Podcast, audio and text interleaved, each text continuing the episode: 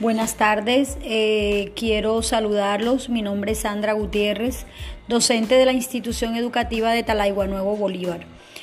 Quiero presentarles mi concepto sobre la neurodiversidad. La, la, neurodiversidad significa que las diferencias cerebrales son normales en lugar de deficiencias. La idea es que la neurodiversidad pueda beneficiar a los niños que piensan y aprenden de manera distinta. Este concepto puede ayudar a reducir el estigma en torno a las diferencias en la manera de pensar y aprender. La neurodiversidad es un concepto que ha estado presente durante algún tiempo.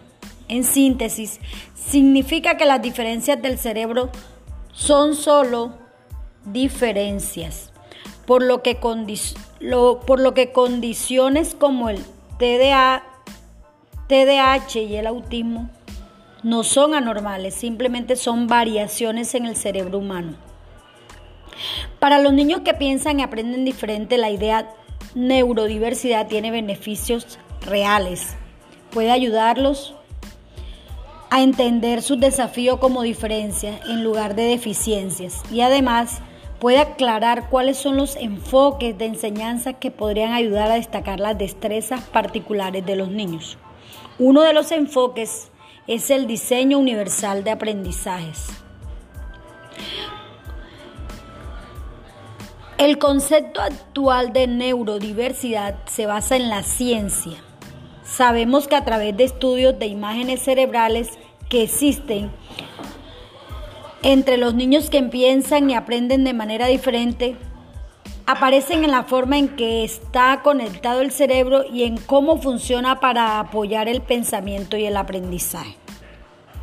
Estos hallazgos pueden explicar la causa del problema de muchos niños que piensan y aprenden de manera diferente, pero la visión de la neurodiversidad es la que las diferencias cerebrales son normales y que los niños la tienen en su desarrollo.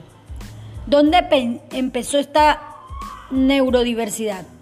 Una socióloga llamada Judith Singer propuso el término a, finales de la década. De la década de los 90, Singer tenía una condición dentro del espectro autista y rechazó la idea de que las personas con autismo son discapacitadas.